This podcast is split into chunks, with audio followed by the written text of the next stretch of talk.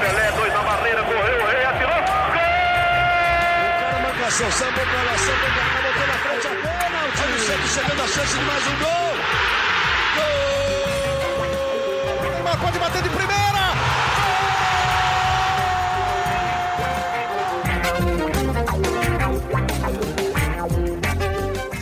Orgulho que nem todos podem ter, eu sou Leonardo Bianchi, esse daqui é o Gé Santos, podcast semanal do Peixe aqui no Globoesporte.com e ó, demoraram 20 dias, duas partidas para que as primeiras comparações entre Gisvaldo Ferreira e São Paulo fossem levantadas, né? Surgiram por aí já, estão sendo faladas na mídia, na Vila Belmiro, nos corredores da TV Globo. E ó, a gente vai falar muito disso daí também, mas vamos falar também da estreia oficial do Santos na temporada. Um empate razoável contra o RB Bragantino, uma vitória boa na pontuação, nem tanto no futebol contra o Guarani, lá no Brinco de Ouro em Campinas. E para falar muito disso, direto de Santos, a gente tem o Flávio Passos, repórter da TV Tribuna, repórter dos canais Globo, né? E aí, Flávio, tudo bem? Tudo bem, Léo, e com você? Nem tão bem assim as coisas pro torcedor de Santos, pro Gesualdo Ferreira. Vamos, vamos debater bastante esses dois jogos. Claro que é muito pouco, né, de amostragem, mas nós que gostamos de falar de futebol já temos elementos suficientes. Pois é, eu tava até pensando nisso daqui antes do programa. Semana passada a gente não tinha zero, a gente tinha zero ou quase nada de amostragem do Gesualdo, né? E essa semana a gente já tem muito mais amostragem. Eu vou trazer aqui agora um cara que já discorda já do Flávio, que eu sei, que é o Arthur Capuani, voltou da sua licença doença, né? Tava, tava do dói semana aquela passada. gripe ainda com aquela voz bonita, né? Tudo bem, Léo? Tudo, Tudo bem, bem. Cara, Bem. você não gostou do que você viu, então. O que, que você viu nesses dois jogos, Arthur? Já, já começa chato, né? Tá bom. Ah, lá, cara, o que, o que, que você achou então dos jogos? Vai, você mais É, imparcial. Eu achei que se você. A gente falava antes, quando o anúncio do Gesualdo, e até antes da gente saber qual era o técnico do Santos, que uma das missões do novo treinador era dar continuidade ao bom trabalho do Sampaoli. E isso eu não vi nesses dois jogos, pelo menos. É, como o Flávio falou, é uma amostragem pequena É ainda. melhor do que a da semana passada, Mas já. é o que a gente tem. É o que a gente tem como parâmetro por enquanto. E em termos de continuidade, alguns elementos que a gente exaltou durante todo o ano passado, que o Sampaoli fazia do time, a gente não tem visto. É, tem algumas. Tem coisas boas, sim, do que o Gesualdo tá fazendo. Você vê ali um time mais centrado na marcação. É, Acho que é a primeira coisa que a gente deveria destacar. O time Isso. claramente é mais equilibrado, né? Não é, não é nem só ataque, nem só defesa. É, eu ainda acho que tá muito defesa pro que o Santista gosta. Por exemplo, o Santista prega, Pelo que o Santista esperava, né? esperava também. É. Só que realmente existe uma organização legal ali, que ele coloca as linhas bem definidas, é 4-1, 4-1, que se a gente for falar o futebolês, mas e é interessante quando o time perde a bola, ele se organiza bem ali, pressiona um pouco menos, quanto o Guarani pressionou mais. É, só que é bem organizado taticamente na marcação. Com a bola no pé, o time tá sofrendo pra criar, né? Eu acho que a que. Vamos viu. voltar um pouquinho no tempo, então, Flávio. Vamos pra partida em que você também estava Uhum. no, no jogo, que era Uhum. os- a estreia do Santos no, no, no Paulistão, a estreia do, do Flávio também, como repórter do Grupo Isso. Globo em transmissões, né? O que, que você viu dessa partida contra o, time que acho que dos times do interior é sem dúvida o mais forte, né? É o único da Série A, Ah, né? Com certeza, com certeza. Eu acho que se você tirar os quatro grandes do estado de São Paulo, o Bragantino é o time que mais se espera em 2020, né? Fez uma Série B excelente no ano passado, e apesar dos amistosos, dos jogos treinos que o Bragantino fez na pré-temporada, jogou contra Guarani, Atibaia, que inclusive empatou com a, com a Briosa nesse final de semana, estava nesse jogo no Urico Mursa também no final de semana, e pegou Rosário Central, Foi, viajar, né? Foi pra Argentina também, né? E foi mal na pré-temporada, né? E foram três, três derrotas e um empate. Só empatou com o Guarani, perdeu até para o Atibaia, time de Série A2, e para os dois times argentinos. Então, você, você, tinha uma expectativa enorme no trabalho do Gesualdo, por tudo que ele disse na entrevista coletiva, por essa questão que o Arthur trouxe em relação à, à, continuidade do trabalho do Sampaoli, né? que foi um ponto que foi levantado pela diretoria quando o argentino decidiu que não ia ficar Foi um argumento, que né? queria se Foi, para a escolha de um treinador estrangeiro que era para manter a metodologia. O, o Gesualdo chega elogiando o trabalho do São Paulo. Ele disse que ele ia manter as coisas que foram bem feitas e ia melhorar a, a um pouco mais a equipe, ia dar mais equilíbrio. Só que o que a gente vê é só equilíbrio defensivo e as coisas boas que o Santos tinha acabaram. Essa é bem a verdade. O, o time tinha. Ao menos nesses armação- dois jogos, né? Exatamente. E isso na estreia foi, foi o mais impactante. O Santos construiu um caminhão de, de chances por jogo, o São Paulo.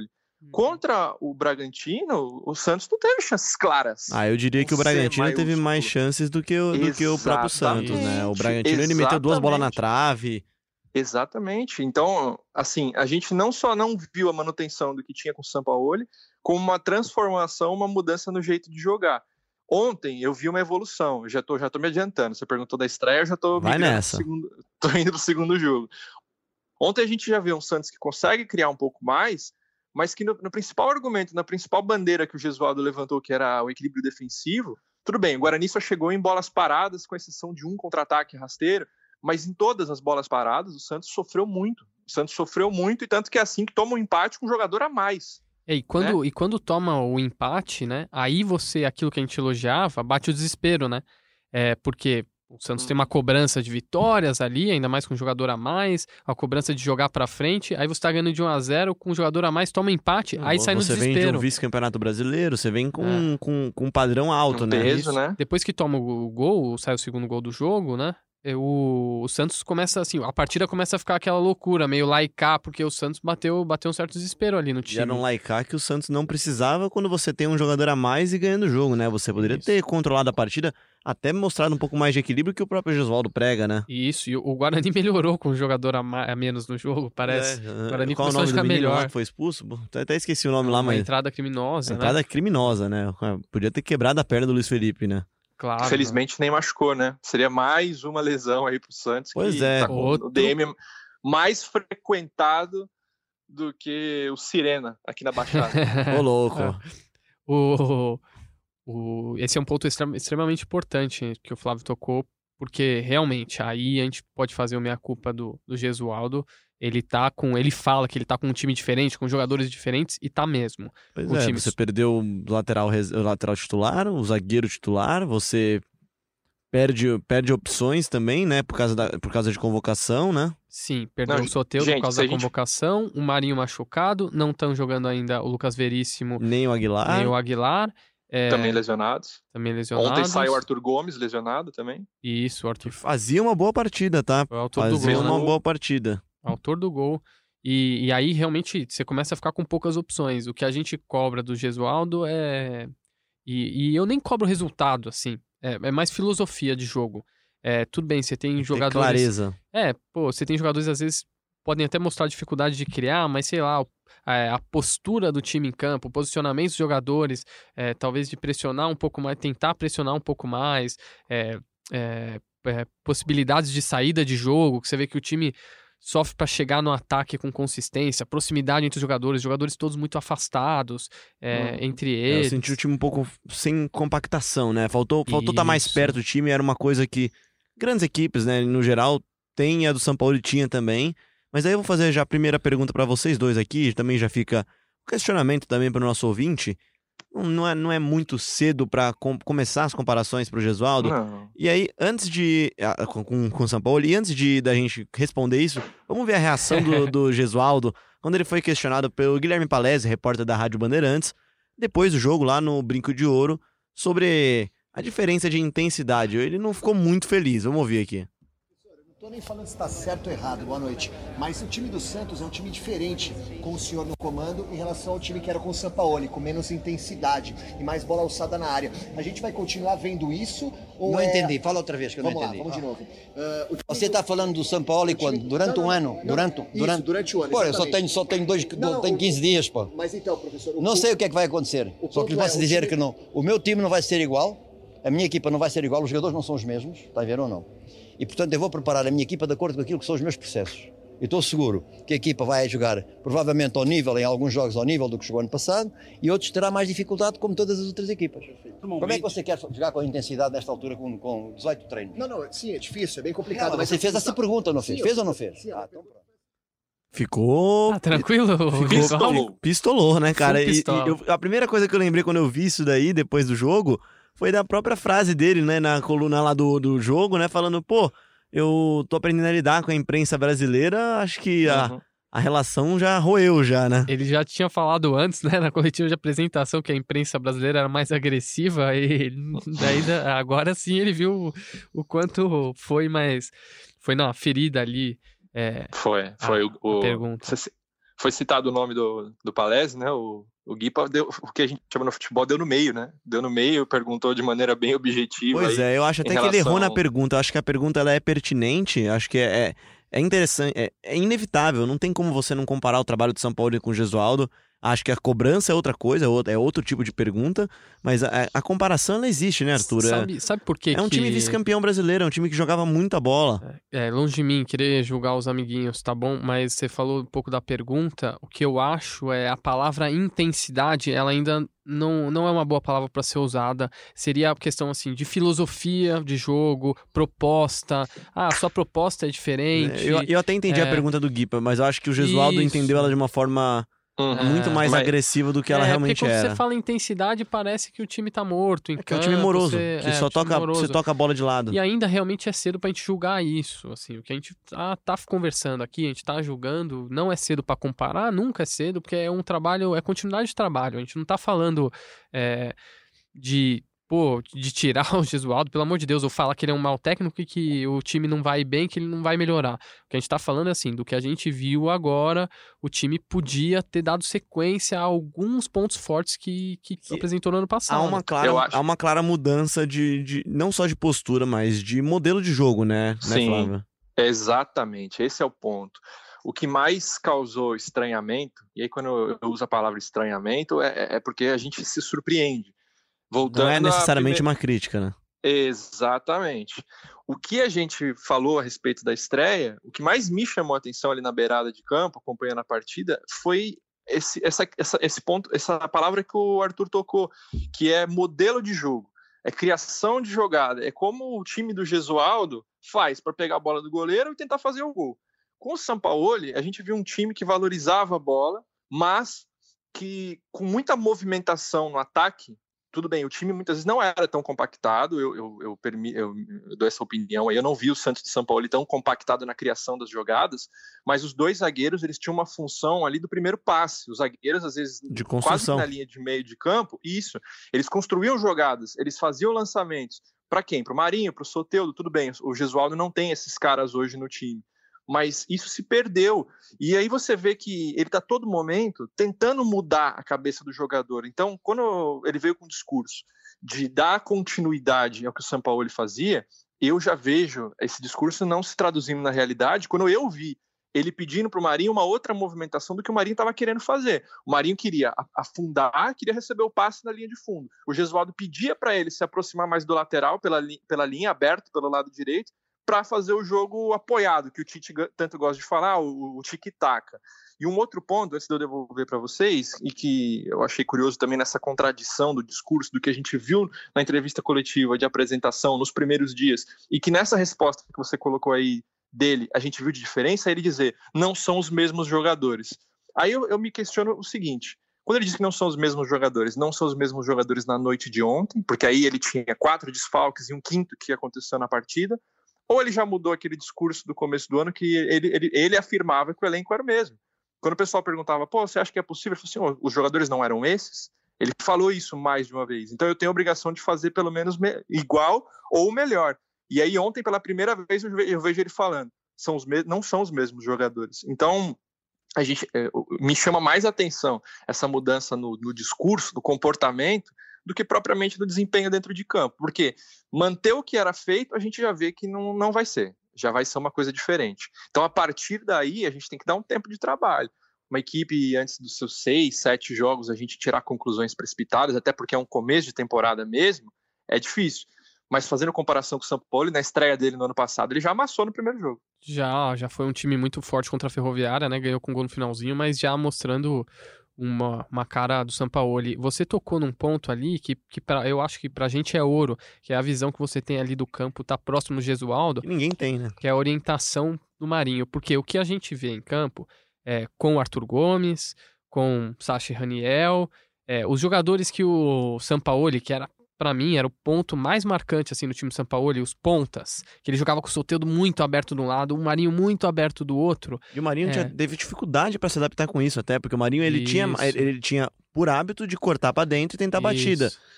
O Sampaoli fazia ele muito buscar a linha de fundo, né?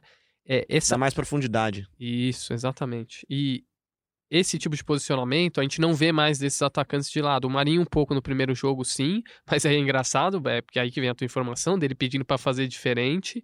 Agora o Arthur Gomes ontem entrando muito e a gente vê os laterais indo para linha de fundo. A gente vê os laterais, o Pará, por exemplo, é, os, os pontas, os atacantes pelo lado, entrando pelo meio para abrir espaço para os laterais. Então o Pará foi muito para linha de fundo, o Felipe Jonathan foi muito para linha de fundo assim que saiu o gol é, coisas que o, o lateral antes ele chegava ali para dar um apoio e ele fazia a função por dentro e os jogadores mais habilidosos entre aspas é, jogavam bem abertos para causar danos Criar à situações defesa de perigo, adversária, é. criar O situações de Vitor perigo. Ferraz ele jogava praticamente como um volante às vezes, né? Ah, ele, ele, ele ia para dentro e deixava toda a lateral pro Marinho, pro Soteudo, pro, pra quem quer que Isso. fosse, Taílson lá na- no lado direito, pra Isso. quem quer que fosse afundasse a linha de fundo, né? E realmente isso é uma mudança e também acaba dando mais espaço pros laterais, né? Que tiveram uma É. atuação.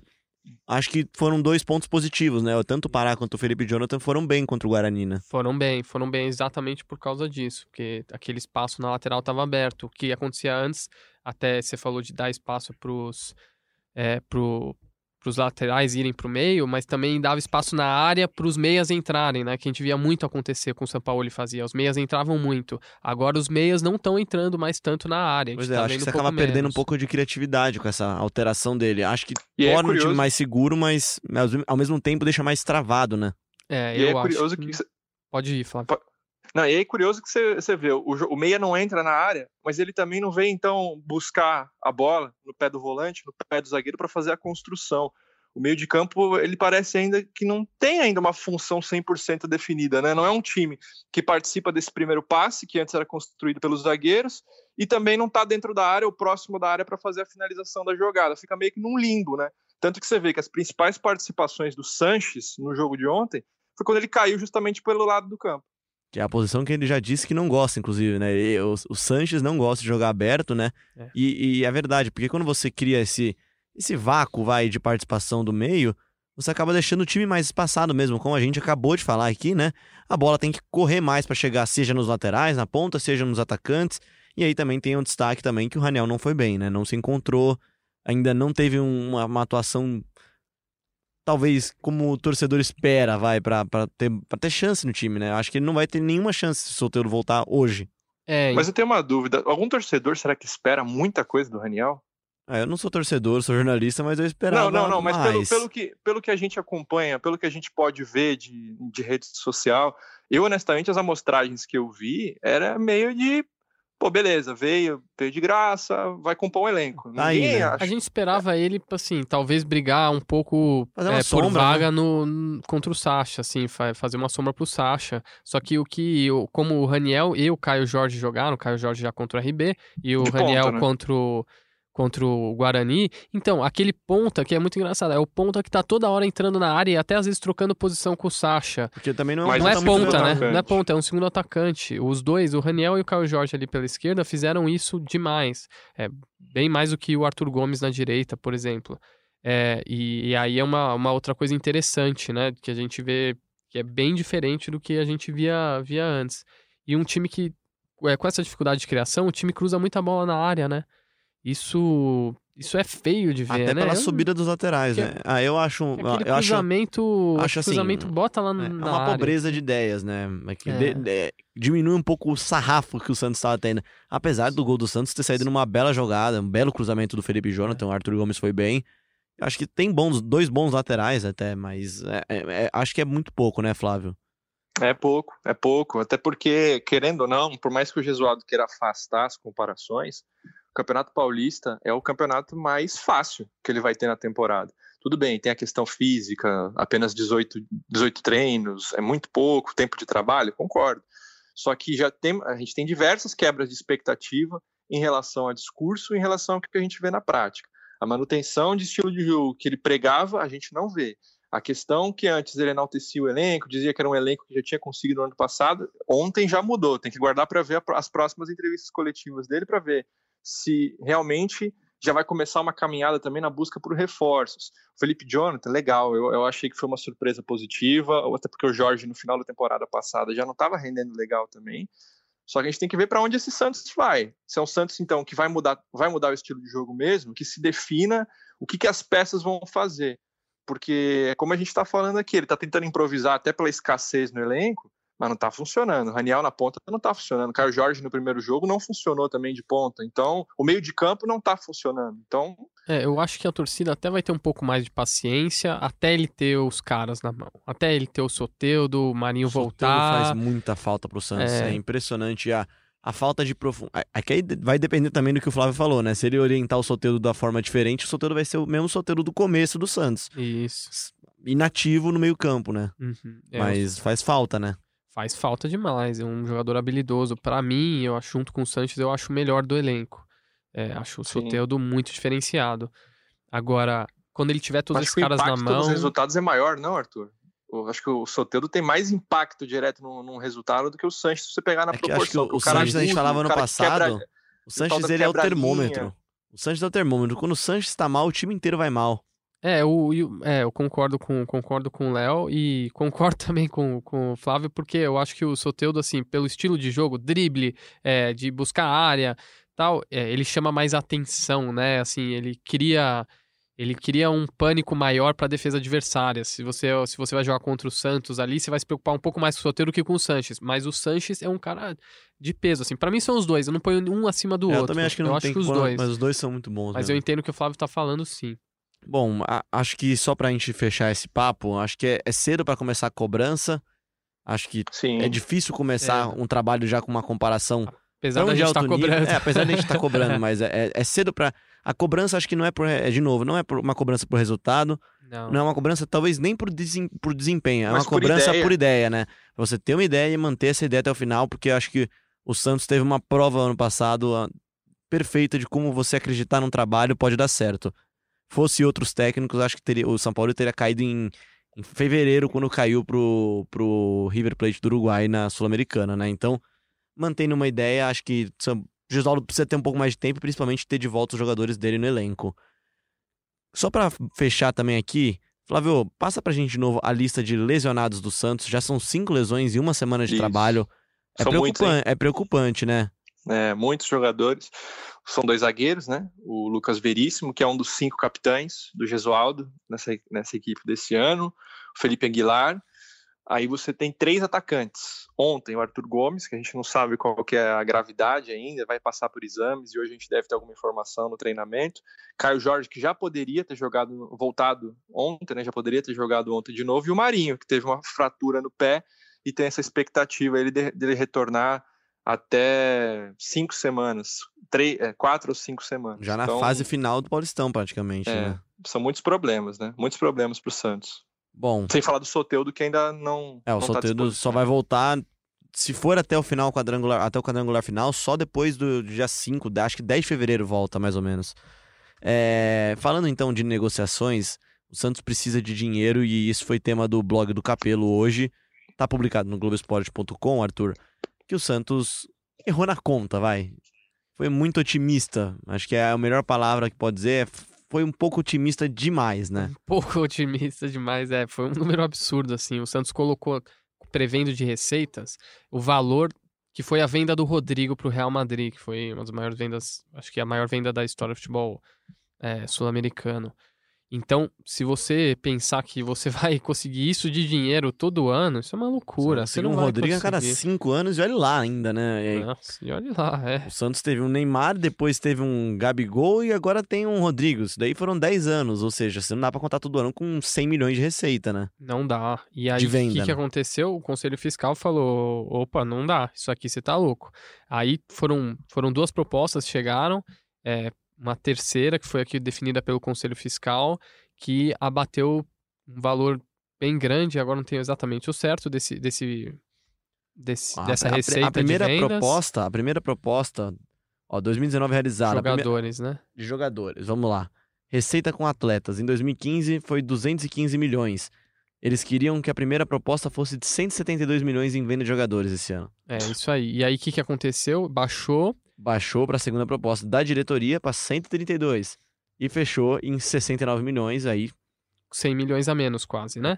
100 milhões a menos quase, assim, ainda É. assim não é um valor tão simples de atingir, né? Você Isso. tem que contar que você vai vender um jogador muito bem ou vai vender vários jogadores muito mal, né? Exatamente. E aí você tem 100 milhões a menos que você previa e o que, que acontece? Da onde você, como é que você na proposta de orçamento resolve isso? Abatendo de abatendo de gastos. Então o Santos com o futebol, o Conselho Fiscal tirou 100 milhões de gastos. Pois é, você tinha previsto em custos aqui com o departamento de futebol, né? 234 milhões na primeira proposta, 224 na segunda e fecha em 161 milhões, né? E aí sim, você inclui contratações, folha salarial, você inclui todos os custos para você ter um time de futebol ativo, né? Então já mostra um pouquinho da preocupação. E aí, se você for pensar que o Santos precisa de 69 milhões de venda de jogadores, receita com atleta, 3 milhões devem entrar muito em breve com a venda do Gabigol em definitivo para o Flamengo. Foi vendido para Inter de Milão pelo Santos, o Santos ganhou um dinheiro, voltou emprestado para o Santos, foi emprestado para o Flamengo e agora o Flamengo executa o poder de compra dele, vai lá e compra por 70 e poucos milhões e o Santos deve ganhar uma, uma parcela equivalente a 3 milhões de reais. É o percentual de formação de clube formador, né? E, e no meio disso, é, falta pouco agora, né? Pra, pra alcançar. Faltam 66 mais ou menos. E o que, que acontece? A- além disso tudo, aí você tem menos dinheiro para gastar com futebol. Você não pode contratar tanto, você tem que conter custos de folha, você precisa se virar. E o time piora. No meio disso, mesmo assim, você tem que atingir metas de, de performance. Para quê? Por, por quê? Porque a, a percentual de dinheiro que vem da televisão, que é a maior parte da receita do, do, do Santos, ele, ele 109, hoje... né? 109 milhões em 2019, previsão de 123 milhões para 2020, ou seja, 14 milhões a mais. O Santos espera ganhar.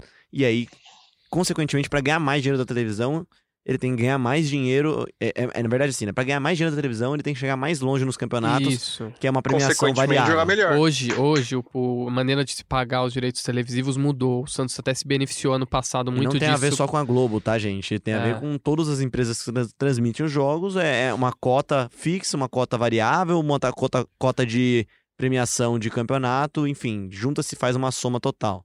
E- exatamente. E o que, que acontece? O Santos, por exemplo, quando chega em segundo no ano passado, ganha muito mais dinheiro do que ganharia normalmente no Brasileirão, é, com direitos de televisão, porque foi bem no campeonato. Isso daí é para premiar um time que se organiza, um time, um clube que se organiza e que põe bons jogadores em campo, um bom time E em que campo. joga bem, né? e que joga bem. É.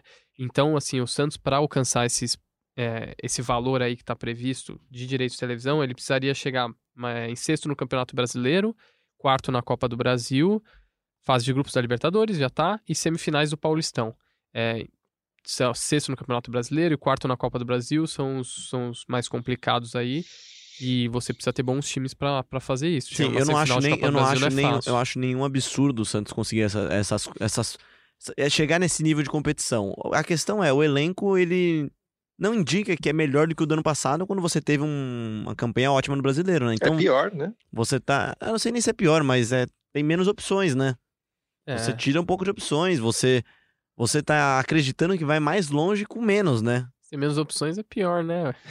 Ah, mas não Pior. necessariamente. Às vezes as opções que tem são melhores, né? É. É, é que são, são três titulares do ano passado que foram embora. Nesse momento, pro, pro próximo jogo contra a Inter de Limeira em casa, o Gesualdo não tem seis titulares do ano passado, né? Os três que já foram embora, aí você Dá pra ir lá no, dá pra ir na Inter e pegar o Elano e botar em campo, cara. Não, e E assim, ele vai ia ser dar, um ano. Ele ia dar uma arrumada no meio de campo, hein? Assim como no ano passado, é, tem Copa América todo ano agora, né? E aí vai É. ter ano de Copa América, aí os jogadores, um monte de jogador de seleção na Bom, América se do você for Sul. pensar do Soteudo, por exemplo, que a gente acabou de falar que é um dos vai principais sair jogadores, antes. ele já saiu agora. Pode sair, eventualmente, pra ir jogar os Jogos Olímpicos. Já é um mês, já em agosto, já. Pode sair em julho também pra ir jogar a Copa, América. América. Você vai perder o É, jogador por três meses do ano. Aí eu sou, aí eu a sou Olimpíada mais... é improvável, né? É, aí eu sou, eu acho que os clubes brasileiros tinham que é, se impor mais. Eles acham que os jogadores indo jogar nas seleções vai valorizar e depois você vai conseguir vender por mais. Só que é o seguinte, é, o, a parte esportiva tem que estar um pouco acima disso daí. Os clubes europeus, por exemplo, é, duvido que o Neymar vai ser liberado para a Olimpíada e para a Copa América. Já está se discutindo isso que talvez ele tenha que escolher uma das duas. Ah, os clubes brasileiros têm que fazer Como isso o Rodrigo também. e o Vinícius Júnior não foram liberados pra jogar agora também. Isso, o pré, pré o Martinelli também não foi, não, não foi Cara. liberado pelo Arsenal pra jogar o pré-olímpico. É, não existe isso. E é, é difícil falar isso. Tem a carreira do jogador, tem, tem o sonho de defender sua seleção, mas né, o Santos tem que pensar com, com o próprio bolso, né? Não, e aí, e aí os jogadores também, é, beleza, você tá no Real Madrid, o Real Madrid fala não, você tudo bem. Aí você tá aqui jogando por um clube brasileiro, o clube brasileiro fala não, você fala, você vai brigar com o seu clube? Não vai Pô, brigar, né? Não você tem isso. que, você tem que ter uma postura igual, seja lá onde Coerente. você esteja, uma postura coerente. Só pra voltar É. para as projeções financeiras de 2019 e 20 do Santos, voltando aí, só pra passar aqui pra todo mundo.